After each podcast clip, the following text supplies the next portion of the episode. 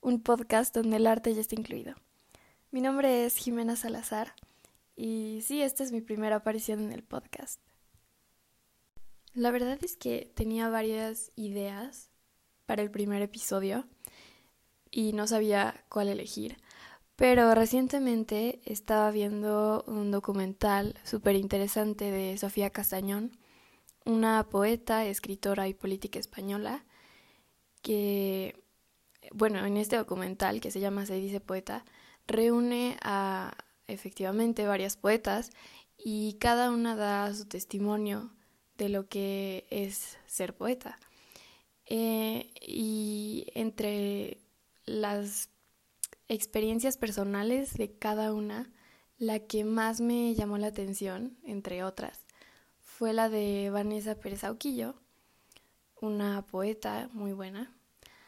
Ah, y ella nos cuenta cómo en el primer libro que publica eh, hace una presentación y en la presentación, en lugar de que los presentadores hablen de su obra, se la pasan hablando de, de si prefería ser llamada poeta o poetisa y por qué poetisa era el término filológicamente correcto.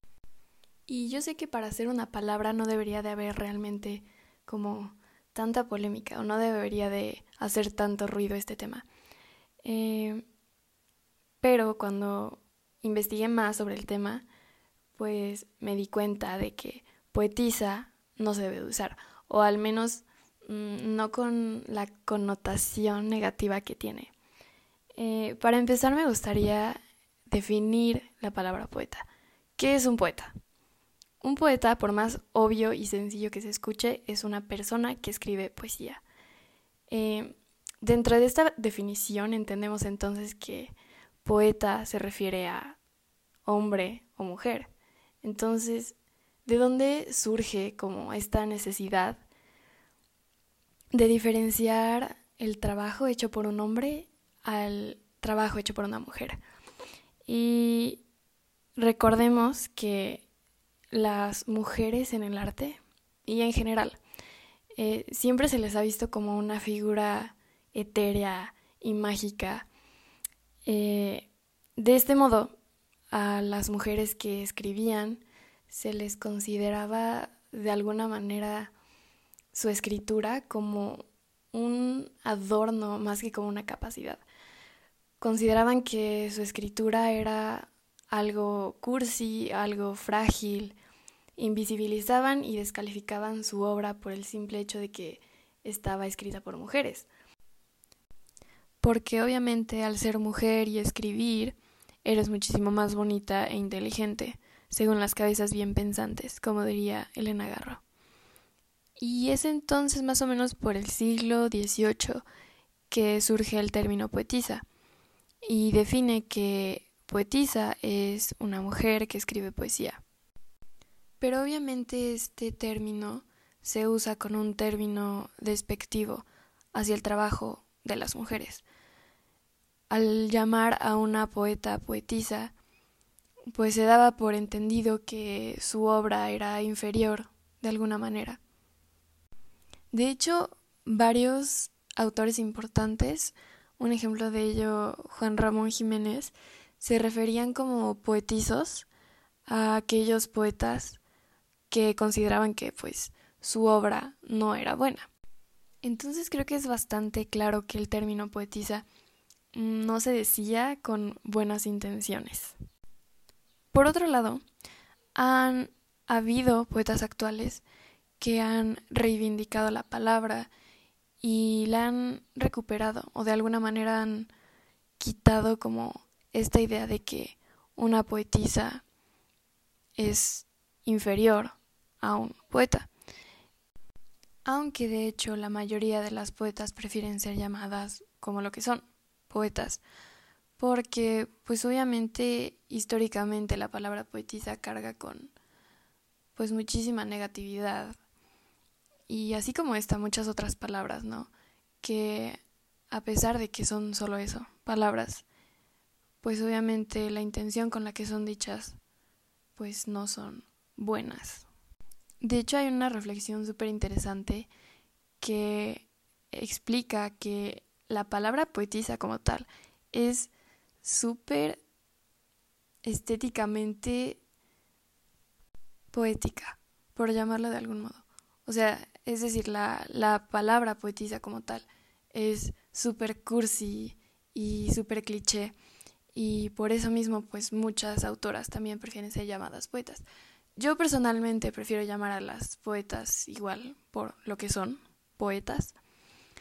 Mm, y a pesar de que la palabra poetisa pues sí se ha reivindicado y eh, se, se ha cambiado como su significado, creo que el problema de raíz es súper difícil de arrancar. O sea, eh, decir la palabra sin, sin una connotación negativa, yo creo que es muy difícil, o al menos históricamente decir esta palabra uh, no tiene ninguna buena intención. De cualquier modo, uh, yo creo que es súper importante que nos informemos. Ya les recomiendo muchísimo que vean ese documental y vean como las, las experiencias personales de cada poeta, de cómo esa palabra las ha invisibilizado de alguna manera. Y pues sí, esta es como la conclusión del tema. Pero me gustaría terminar recomendando unas poetas. Eh, hice una lista muy pequeña, o sea, en realidad me falta, me faltaría mencionar a muchas poetas. Me gustaría empezar la lista con una poeta mexicana y escritora también. Eh, es Rosario Castellanos. Yo creo que en la literatura mexicana principalmente es imprescindible.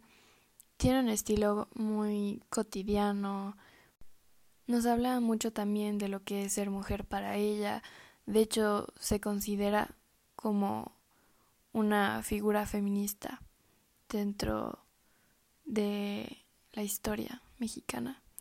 No como tal, pero de alguna manera sí, sí habla de, lo, de, de la condición de ser mujer y sí, es muy buena. en segundo lugar, bueno, no, no las puse en ningún orden, o si alguna era mejor que otra, simplemente las puse como iban apareciendo. Eh, puse a Wisława Szymborska, una poeta polaca, ganadora del Nobel de Literatura en el 96. Eh, igual tiene un estilo súper característico. Eh, de mis poemas favoritos de ella está Alabanza a mi hermana, Discurso en la oficina de objetos perdidos y Despedida de un paisaje. Igual, si aún no la han leído, tienen que hacerlo sí o sí. Ah, después puse a una poeta estadounidense llamada Anne Sexton, que junto con Silvia Plath y Alejandra Pizarnik forma parte de, de la poesía confesional, que es como un movimiento que se caracteriza por eh, ser muy sentimental, muy íntimo. Y decidí poner a Anne Sexton porque siento que no es tan conocida como Plath o como Pizarnik. Sin embargo, tiene un estilo igual muy, muy bueno. No es eh, tan fúnebre ni oscura como Pizarnik ni Plath. Pero igual vale muchísimo la pena leerla si les gusta este estilo oscuro. Y entre mis poemas favoritos de esta autora está Querer morir, Palabras, y a mi amante que regresa con su esposa.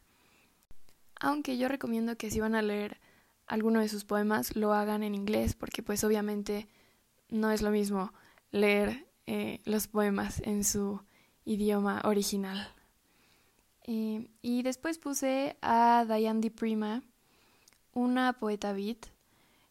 Yo no sabía que dentro de la generación beat había escritoras beat aunque muchos consideran que Diane Di Prima era más bien una beatnik, ya que dentro del club oficial de beats, por llamarlo de algún modo, es decir, eh, Kerouac, Ginsberg y Burroughs, pues no aceptaban mujeres.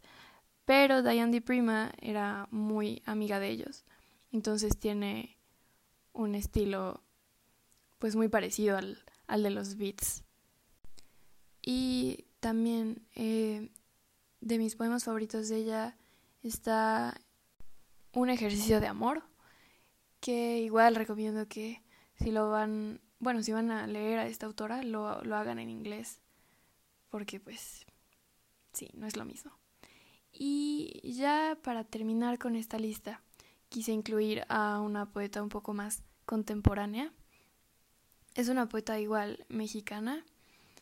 Eh, se llama Coral Bracho. Es ganadora del premio Javier Villaurrutia. No recuerdo en qué año. Eh, tiene varios libros publicados.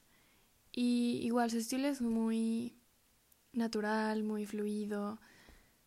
Me encanta que usa como muchísimos elementos naturales.